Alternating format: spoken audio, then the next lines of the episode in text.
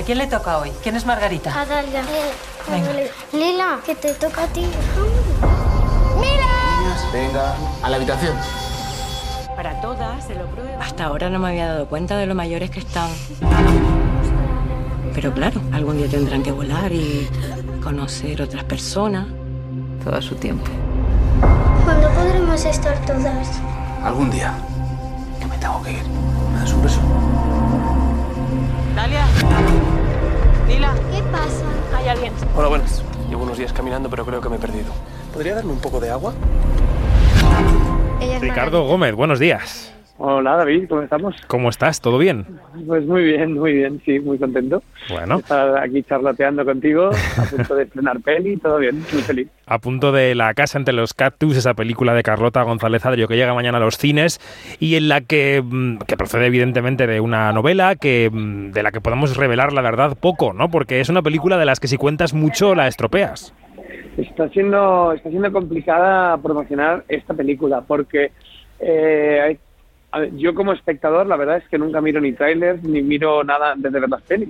Mm, no sé muy bien qué es lo que me lleva a verlas, pero desde luego no son los contenidos promocionales, pero a la vez cuando tengo que promocionar algo, pues lo normal es como, bueno, pues contar un poco de qué trata, intentar como que se Claro, genere en el claro. espectador algo como de ganas de ir a verla.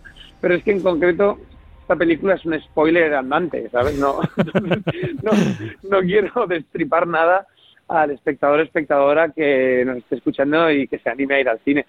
Pero bueno, eh, algo podremos comentar. Algo podemos decir. Vamos a decir que en esa casa que está entre los cactus vive una familia eh, formada por Daniel Grau y Ariadna Gil con sus hijas, que son varias hijas, y a esa casa llega un caminante mm, extraviado, digamos, eh, buscando un pueblo y em, bueno, pues se pide indicaciones y se acaba quedando a cenar y a partir de ahí se desarrollan acontecimientos que no son como esperábamos. Está bien. ¿Te parece que bien. nos quedemos Me- ahí? Me, me- me parece bien. me parece bien, bien lanzado, sí. Bueno, ¿por qué dijiste que sí a este proyecto y qué te llamó la atención de, de la casa entre los cactus, Ricardo? Mira, lo primero que mm, mm, por lo que me subí a este carro es porque, digamos, como que la película, repito, sin, sin destripar nada al oyente, eh, la película tiene está cargada de sorpresas y de cosas que en un primer momento parecen que son de una forma, pero luego no son, etcétera. Y la verdad es que me dio mucho gusto eh, caer en la trampa del texto como lector. Entonces disfruté mucho la lectura y pensé que si conseguíamos que el espectador le pasase lo mismo que me había sucedido a mí leyendo, pues que sería algo como muy interesante de formar parte de ellos.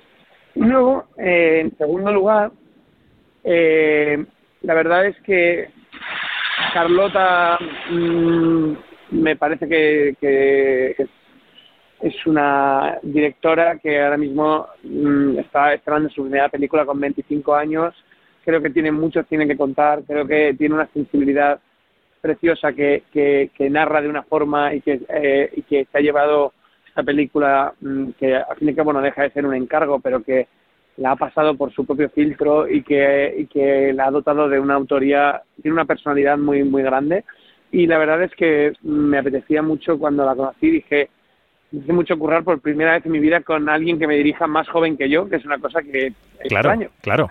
porque además eh, aquí en España generalmente las óperas primas suelen tardar un poquito más en llegar, desgraciadamente, y yo estoy muy a favor de que se deje que la gente pues de mi edad, de 20 a 30 años, que se equivoque y que, y que, y que vayamos haciendo cosas que al fin y al cabo así es como se crean mm, los buenos cineastas, ¿no? Empezando de jóvenes y cometiendo errores y subsanándolos en las siguientes películas. Entonces, bueno, creo que, que eran ingredientes muy muy interesantes para, para sumarme al proyecto. Y a ti eso te atrae, es decir, te atrae la idea de, de- de coger la fama que tienes, tú tienes una popularidad importante y ponerla al servicio de alguien que necesita de rostros y de nombres conocidos para impulsar una carrera. Bueno, yo no me siento, eh, digamos, como esto que me dices, me, me da un poco de vergüenza, la verdad. O sea, no siento que, que, que yo con mi nombre y con mi carrera, que levante un proyecto, es decir, no, yo por ejemplo lo que sí que me sentía, además con Carlota hicimos mucha piña en el rodaje, porque quieras que no, pues teníamos una edad muy parecida y claro, yo había estado en muchas horas de rodaje y ella en, en muy pocas, entonces pues sí que hicimos como mucha piña a la hora de, para mí fue muy bonito ver sus inseguridades, ver sus, su manera de manejar al equipo. Realmente fue muy inspirador eh, ver trabajar a Carlota. Pero sí, sí, respondiéndote directamente a la pregunta, me gusta mucho mm, eh, confiar en gente que a lo mejor en quien creo que puede haber algo, pero que todavía no lo ha demostrado. Me gusta mucho confiar en ellos desde un inicio, al igual que mm, me gusta que gente, digamos, que me ha visto trabajar en ciertas cosas, pues eh, apueste eh, por mí para hacer otras y que, y que tengan ese voto de confianza. Y como me gusta que lo tengan conmigo, me gusta también tenerlo. Está bien, está bien, está bien la reflexión. Eh, supongo que también el trío interpretativo, el triángulo con Daniel Grau y con Ariadna Gil, que son los, mm, las caras visibles del reparto aparte de ti, eh, también era una razón atrayente y te quería preguntar cómo fue ese rodaje. Pues la verdad es que fue un rodaje muy, muy entretenido por, un, por una sencilla razón. Básicamente porque, claro, cuando te cogen de tu casa, te sacan y te vas dos meses eh, fuera a trabajar, eh, puede pasar una cosa. Uno, que las cosas vayan mal y entonces sea un infierno. O dos, que las cosas vayan bien y, claro, todo se multiplique también, porque, porque eh, no, no estás rodando y terminas y cada uno se va a su casa y a mí se me ha roto la grabadora y tú tienes una cena con amigos, sino que terminamos de rodar y estamos aquí nosotros en, en las Palmas de Gran Canaria, pues venga, nos vamos a cenar, venga, comentamos lo de mañana, venga, a ver qué rodamos más. Es decir, como que se genera una burbuja y un ambiente de rodaje que yo, si te soy sincero, pues he tenido la suerte de que muchos proyectos que he hecho últimamente tenían estas connotaciones y a mí me suele parecer casi siempre un, un, un factor a favor y en este caso lo ha sido sin duda. Se generó un clima muy, muy bonito para trabajar. Bueno, muy bien.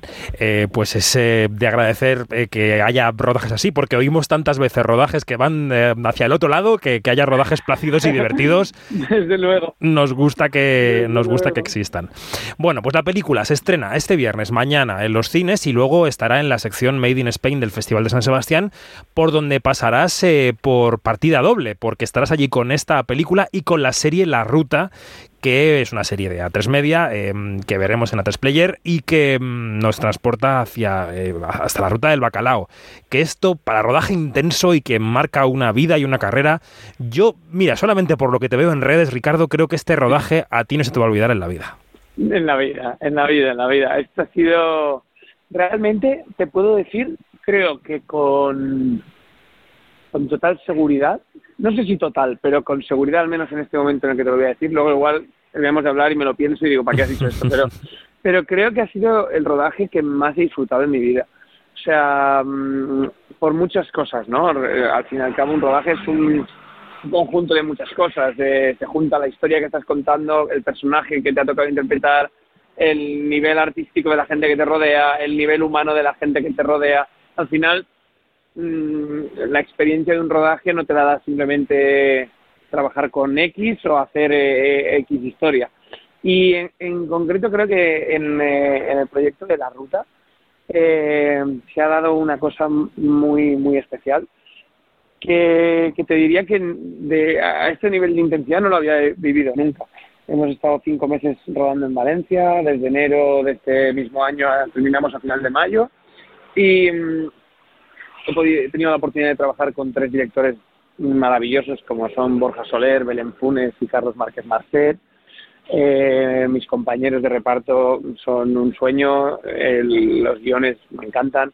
La verdad es que, bueno, tengo muchas ganas de, estrena, de, de que se estrene y, y, y, simplemente eso ya es muy buena noticia, porque muchas veces cuando haces algo te da pudor eh, a ver qué claro, va a decir claro. la gente, pero eh, en ese sentido creo que la mejor señal que tengo interna mía ahora mismo es las ganas que tengo de que la veáis todo el mundo.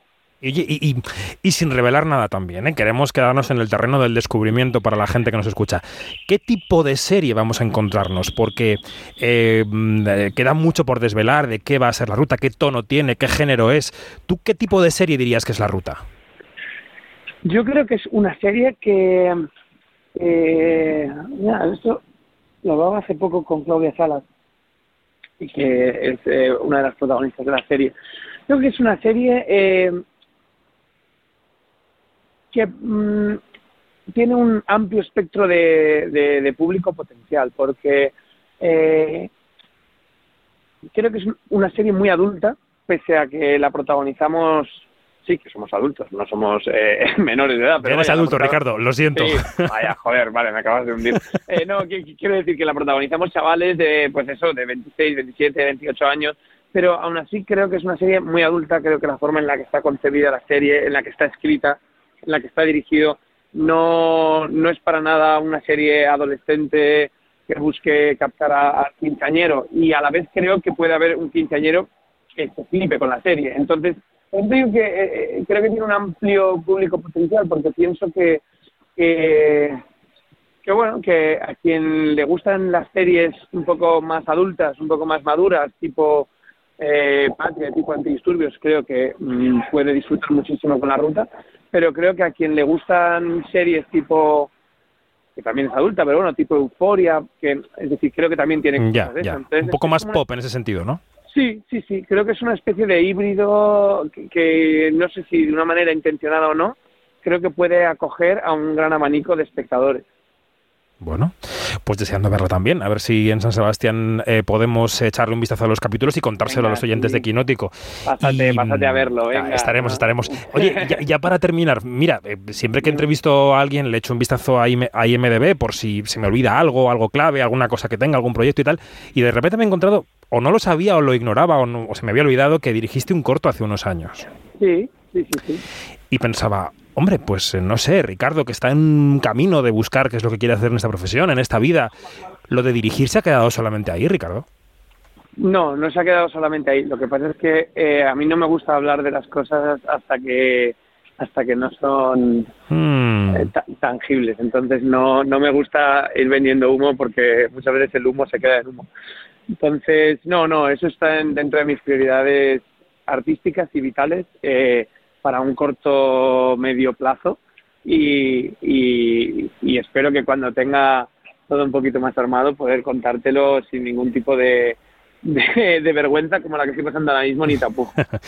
Algo intuía yo, no porque sea divino, sino porque, bueno, hay cosas, hay piezas que acaban encajando, ¿no? En la vida. Pues eh, Ricardo Gómez, eh, uno de los protagonistas de La Casa entre los Cactus, una de las eh, opciones interesantes para la cartelera este fin de semana de cine. Gracias por atendernos, por estar con nosotros esta mañana de jueves y un abrazo. Gracias a ti, un abrazo muy fuerte, David. Chao, Ricardo, adiós. Chao, adiós.